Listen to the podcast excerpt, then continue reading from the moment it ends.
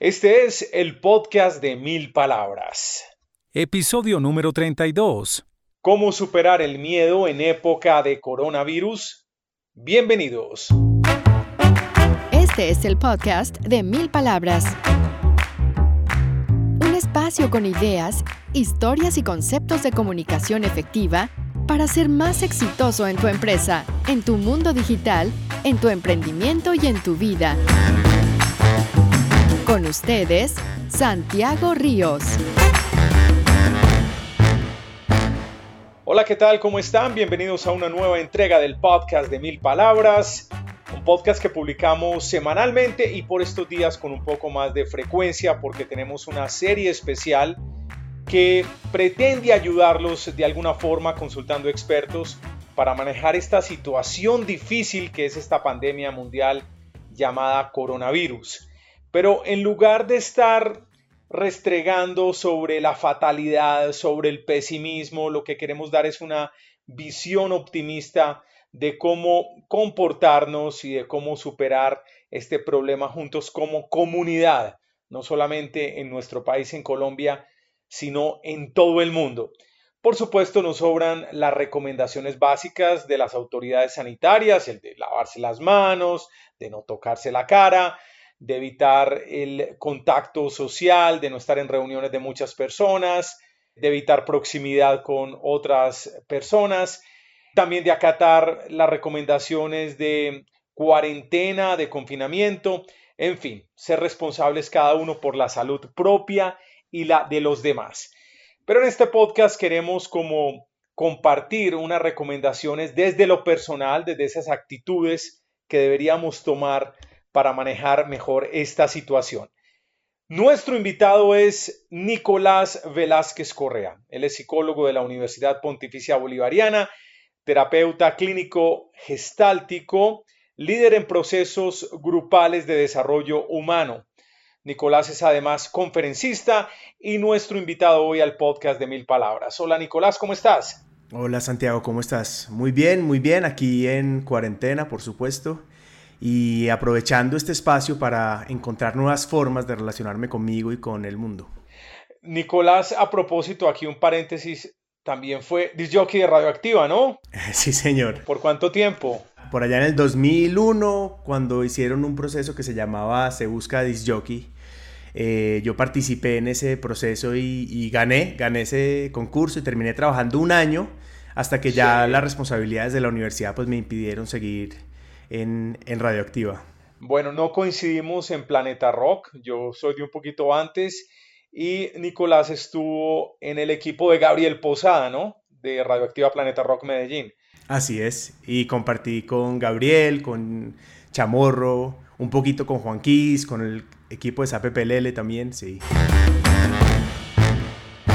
Muy bien, Nicolás, nuestro tema de hoy obviamente es entendible el miedo generalizado el pánico de las personas frente al coronavirus. Puede ser muy obvia esta pregunta y algún oyente dirá, ay, claro. Pues, o sea, ¿por qué se produce el miedo? ¿Por qué hay pánico? Tengo que hacer la pregunta en todo caso. Eh, Santiago, yo creo que hay que diferenciar. Hay dos, dos cosas que son muy importantes.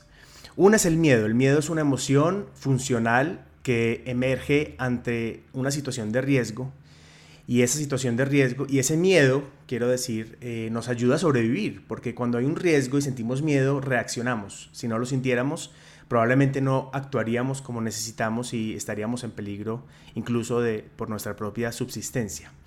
Lo otro es la ansiedad, que es un miedo que se genera a partir de unos imaginarios y de unas suposiciones acerca de lo que puede pasar en el futuro. El primero es funcional, el segundo es incapacitante cuando nosotros estamos demasiado alimentando ideaciones acerca de lo que puede pasar, sentimos un miedo, una emoción de miedo, y esa emoción puede ser invasiva y termina ocupando todo el espacio de nuestro mundo interior. Sobre esa tenemos la responsabilidad de actuar porque esa no nos sirve para nada, ni a nosotros ni a las personas que nos rodean. Mejor dicho, el miedo es algo obviamente entendible, humano, respetable, pero donde sí podemos actuar y tratar de controlar son las emociones de ansiedad, ¿no? Es donde tenemos nuestra responsabilidad. Claro, sobre la emoción misma no podemos hacer mucho, pero sí podemos hacer mucho sobre la que la genera, que son sobre las ideaciones repetitivas en, que nos imaginamos, no sé, sin comida, sin plata, eh, sin servicios públicos, todas las cosas que nos pueden pasar en un momento como este, sí.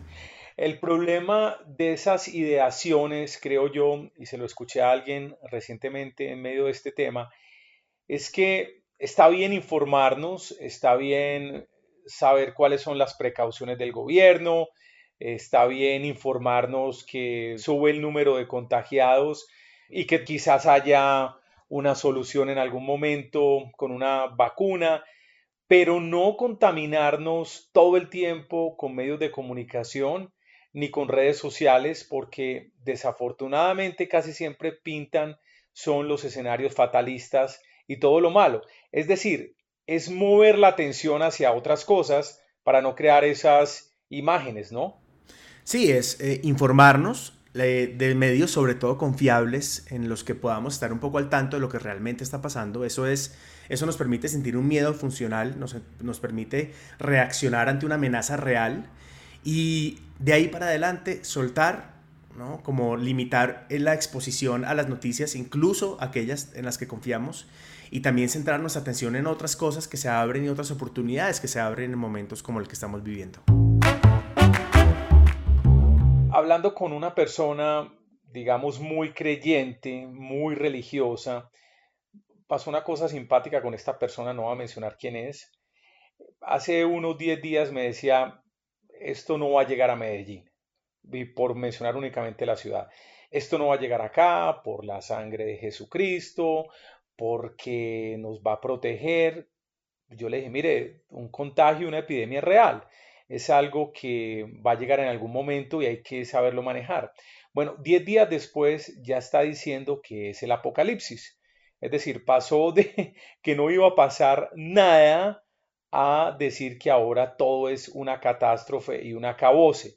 Entonces yo quiero poner estos dos extremos en contexto porque hay gente que es o totalmente fatalista, con el miedo, con el pánico alborotado, o me importa cinco centavos y yo no le hago caso a eso y a mí no me pasa nada. ¿Es la negación total o es el fatalismo total? Y yo creo que estos dos extremos son peligrosos, Nicolás. Yo creo que son eh, peligrosos sobre todo porque en esas visiones el poder lo ponemos afuera de nosotros mismos.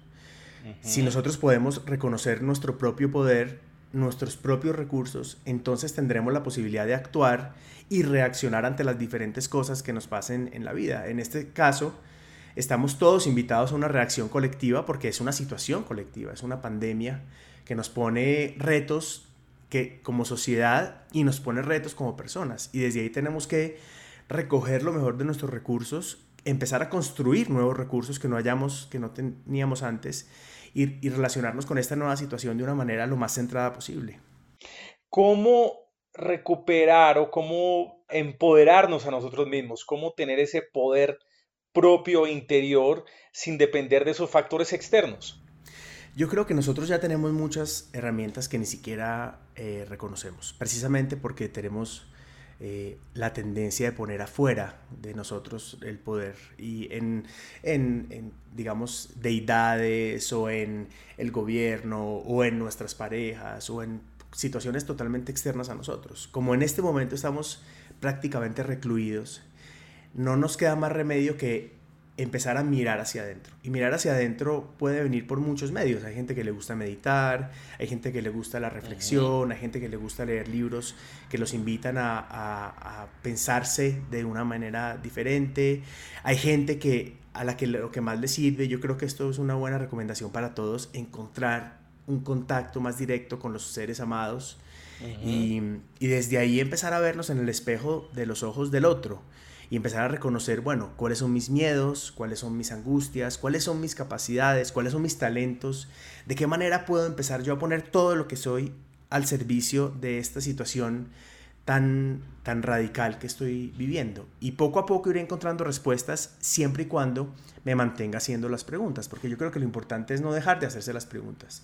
Lo importante es no distraerse, lo importante es no ponerse en el derrotismo o simplemente meterse exclusivamente a distraerse en Netflix o hacer cualquier cosa que para pasar el tiempo, no, habitar el tiempo en vez de evitar. Que de todos modos yo creo que tampoco es malo el entretenimiento per se, es decir, algún video en YouTube, en Netflix, pero que no nos pasemos la mayoría del tiempo con esa evasión constante, sino, como dices tú, habitar el tiempo con maneras más productivas, ¿no? El problema no es el entretenerse, el problema es distraerse. Yo creo que si tenemos un día en donde, por la razón en la que estamos, tenemos un montón de tiempo disponible, podemos hacerlo o usarlo para muchas cosas, inclusive distraerse.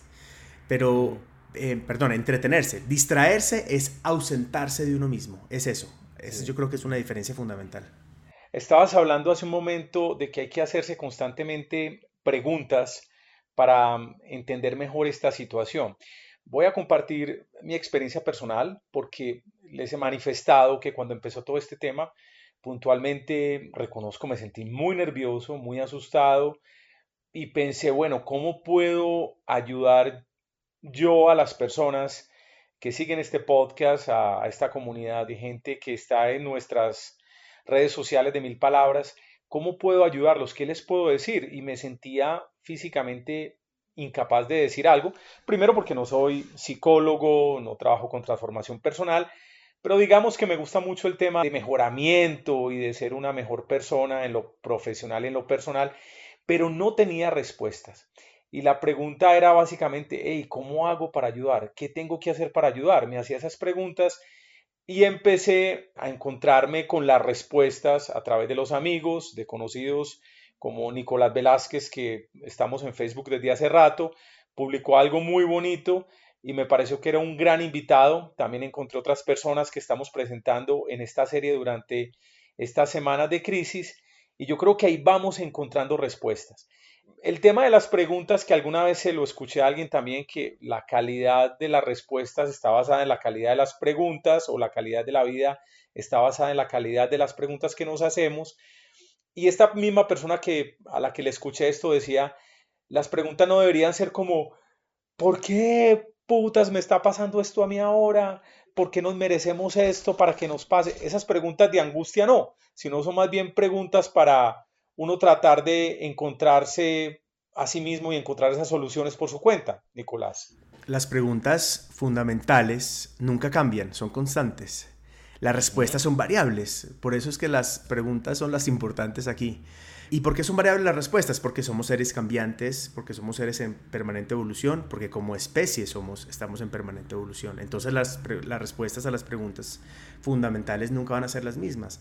Si tú miras las preguntas que se han hecho los filósofos a través de los centenios, te vas a dar cuenta que son las mismas. Y las respuestas te vas a dar cuenta que son completamente distintas porque responden a nuevas necesidades y a nuevas coyunturas que va viviendo la, humanidad. Entonces yo creo que no tenemos que preocuparnos tanto por, las, por tener eh, respuestas fijas, sino realmente por hacernos y mantenernos en las preguntas que son más importantes para nosotros. ¿Quién soy? ¿De dónde vengo y a dónde voy? Cuál es mi lugar en este mundo en el que estoy. Y esta es una oportunidad de oro para hacerse las preguntas y mantenerlas, a ver qué respuestas van emergiendo, no solo como individuos, sino por supuesto como sociedad.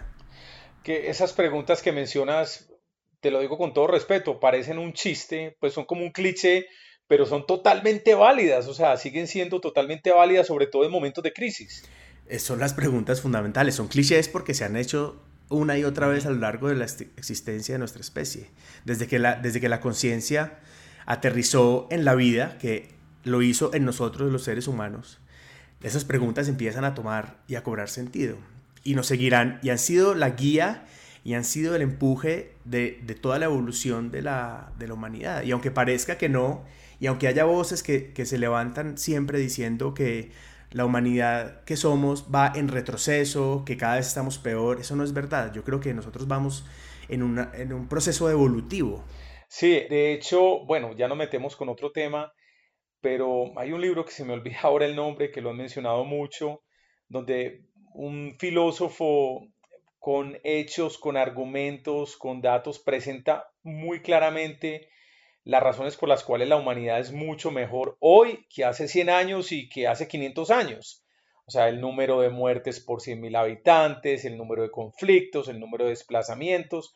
O sea, en casi todos los aspectos de la vida vamos mucho mejor. Y aquí es donde hace sentido lo que dices. ¿De dónde venimos? De una situación que no era ideal hace 100 años, por ejemplo. ¿Y para dónde vamos? Yo creo que nos da como la sensación de perspectiva, de objetivo y de seguir avanzando y pensar que lo que tenemos ahora es una situación que aunque dura, es pasajera. Yo creo que te refieres al libro, si no me equivoco, El optimista racional, ¿es ese? Es que no me acuerdo el nombre. Yo leí fue el artículo de la revista Semana donde lo mencionaba, ya, pero no me acuerdo el nombre del título y el autor, pero sí, debe ser. Sí, sí, sí. Bueno, hay un libro, yo creo, tal vez hay varios, pero hay, ese libro en particular habla mucho de lo que estás diciendo, debe ser ese. Y sí, efectivamente, nosotros, eh, la verdad es que tenemos una tendencia muy grande a victimizarnos y a, ser muy duros y muy críticos con la sociedad en la que vivimos y con nosotros mismos. Y yo creo que este es un momento como de reivindicación de lo que somos, de lo que hemos logrado. Yo creo que hay señales eh, excesivas en este momento de cómo estamos reaccionando ante la crisis que son muy conmovedoras. Empresas que están ofreciendo servicios de manera gratuita, artistas que están dando conciertos eh, por YouTube y que lo están haciendo con toda la buena intención de acompañar y ayudar con lo que pueden en este proceso. Tu podcast y el podcast de tantas personas, videos, en fin, tantas cosas que están ahí poniéndose a servicio de la humanidad en donde se está haciendo evidente lo que hemos logrado como, como especie. Entonces eso es maravilloso, a mí me conmueve un montón. ¿Cómo es el tema de lo que te mencionaba antes relacionado con la pregunta existencial de toda la vida de para dónde vamos? El tema de para dónde vamos nos sigue dando como un camino, un norte, ¿no? Para no quedarnos estancados como en el problema actual. Yo creo que el reto siempre es y siempre ha sido eh, aceptar las invitaciones que nos traen las coyunturas de la vida. Porque la, porque la vida en sí misma no, no trae soluciones, trae invitaciones. Y lo que nosotros tenemos que hacer, o lo que estamos invitados a hacer, es ponernos en un lugar receptivo a la invitación y empezar a preguntarnos cómo podemos aceptarla, aunque eso eh, requiera para nosotros salirnos de nuestras zonas conocidas y cómodas. Esta situación nos sacó a todos de la zona cómoda, nos sacó de la calle, que es donde, donde más nos distraemos, nos sacó de la vida de afuera, nos sacó de la hiperproductividad, nos sacó de eh, el lugar de, de el alcohol y la fiesta y todas las cosas que hacemos normalmente para, para salir de nosotros mismos.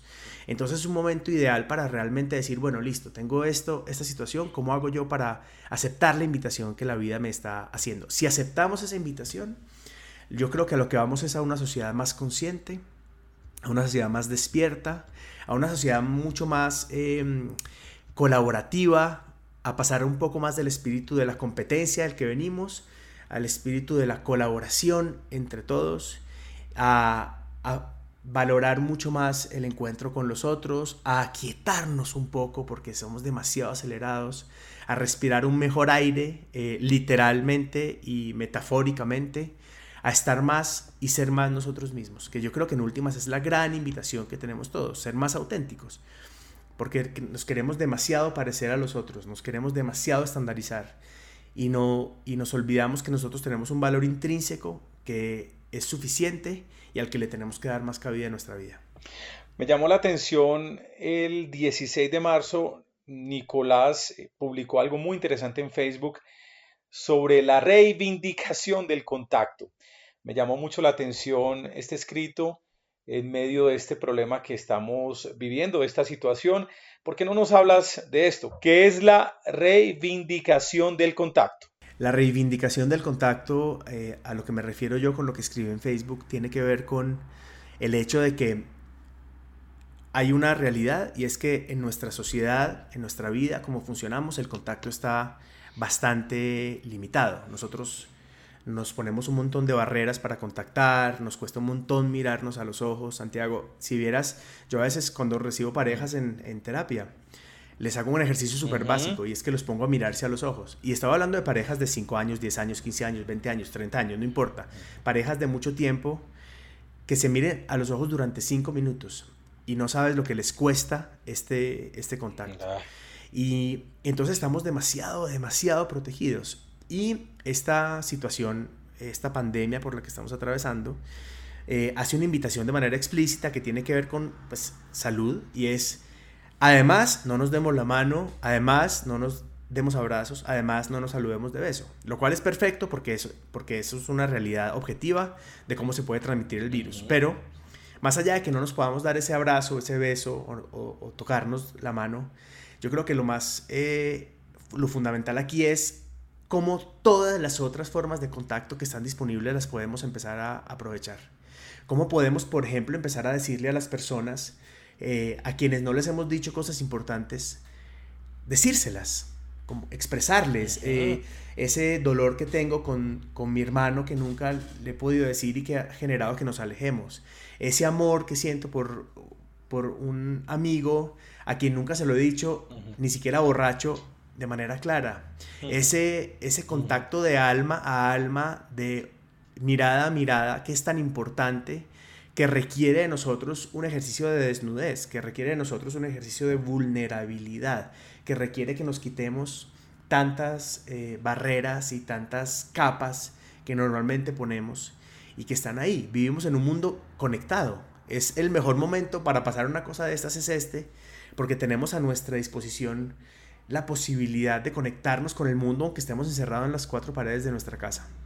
Entonces, aprovechar eso para, conectarnos con los otros es una oportunidad de oro. Nicolás, bueno, ha sido muy agradable esta conversación. No sé si quieras como complementar algo, sobre todo con este tema eh, del manejo del miedo y de las oportunidades que se presentan a partir de la crisis. Sí, sí hay algo más que me gustaría aportar ahí, Santiago, y es que el miedo es absolutamente, como decíamos hace un rato, es absolutamente normal y funcional. Pero ante el miedo nosotros tenemos dos formas de relacionarnos, básicamente. Una tiene que ver con lo que normalmente hacemos, que es controlar. ¿Controlar qué quiere decir? Controlar quiere decir que ante el miedo eh, me lleno, por ejemplo, de guardaespaldas, blindo el carro, eh, no salgo de la casa, me quedo en un lugar eh, totalmente protegido para evitar que me pase lo que temo que me pueda pasar. Esa es una opción. ¿no? En algunos casos es válida, en algunos casos es necesaria pero ni mucho menos en la mayor parte de los casos. En, la, en, los otros casos lo que yo creo que nosotros podemos acudir es algo que, a lo que acudimos poco, que es la confianza. Y cuando yo hablo de confianza, eh, no estoy hablando de esa visión un poco eh, desconectada de que todo va a estar bien, porque a veces no, a veces no todo está bien. Y es, está bueno aceptar eso como una realidad, sino que en todo caso venga lo que venga, esté bien o esté mal, voy a poder atravesarlo porque tendré los recursos para hacerlo. Y los que no tenga, los iré descubriendo en el camino. Es una confianza profunda en mis propios recursos y en mi propia capacidad de aprender ante la adversidad. Esa es la confianza. El otro día leía por ahí una de esos eh, posts un poco cursis de Facebook que ponía como un pajarito en una, una foto de un pajarito en una ramita y decía algo así como que ese pájaro no tiene miedo a caerse porque sabe que tiene alas. De alguna manera, cuando estamos cayendo en el vacío, no nos podemos olvidar que tenemos unas alas y que, y que podemos abrirlas en un momento y no morirnos, sino al revés, salir volando eh, hacia lugares nuevos que no conocíamos antes. Y eso solo lo podemos hacer cuando nos permitimos habitar el vacío. Entonces, yo creo que eso es lo más importante que quiero transmitir eh, el día de hoy. De todos modos, algo muy importante que mencionas ahí, yo creo que de alguna forma lo he manifestado en otros podcasts cuando hablamos del tema de emprendimiento y es que uno no puede tener toda la solución inmediatamente a la mano. Es decir, en este momento de coronavirus uno no puede decir, ah, me voy a quedar tranquilo o voy a manejar el miedo cuando me aseguren que ya está la vacuna definitiva, ¿no? Mejor dicho, hay que seguir avanzando con los recursos que hay hasta lograr la solución definitiva, pero no esperar la solución definitiva para uno cambiar. Por supuesto, lo vas descubriendo en el camino. Sí. Ahí es donde se va aprendiendo lo que necesitas aprender. No antes, no a priori. Nadie aprende a nadar moviendo los brazos por fuera de la piscina. Te tienes que meter a la piscina y mover los brazos adentro. Nicolás, muy bien, súper interesante todo lo que has compartido con nosotros. ¿Dónde te pueden encontrar? ¿Dónde te pueden seguir en redes sociales? Yo estoy en Facebook con mi nombre, Nicolás Velázquez Correa, y igualmente en Instagram. Ahí me pueden encontrar. Ah, muy bien. Nicolás, muchísimas gracias por acompañarnos. Muchas gracias, Santiago, por la invitación. Espero que, todos podamos aprovechar eh, esta oportunidad de la vida para salir eh, fortalecidos y mejores como individuos y como sociedad. Bueno, a ti que escuchaste este podcast, yo sé que mucho del mensaje que nos trajo Nicolás el día de hoy va a servir para tu vida, para manejar este momento difícil por el que está pasando la humanidad. Estoy seguro que este contenido le puede servir a tu amigo, a tu compañero de trabajo, a tu familiar, tu papá, tu mamá, tu hijo. Así que comparte este contenido con las personas que quieres porque yo sé que te va a servir bastante. En el montaje y edición estuvo Marilyn Vélez, en los contenidos y redes sociales Juliana Moreno. Yo soy Santiago Ríos, los espero muy pronto en otra edición de El Podcast de Mil Palabras. Hasta pronto. Hasta este momento, el podcast de Mil Palabras. Un espacio con ideas, historias y conceptos de comunicación efectiva para ser más exitoso en tu empresa, en tu mundo digital, en tu emprendimiento y en tu vida.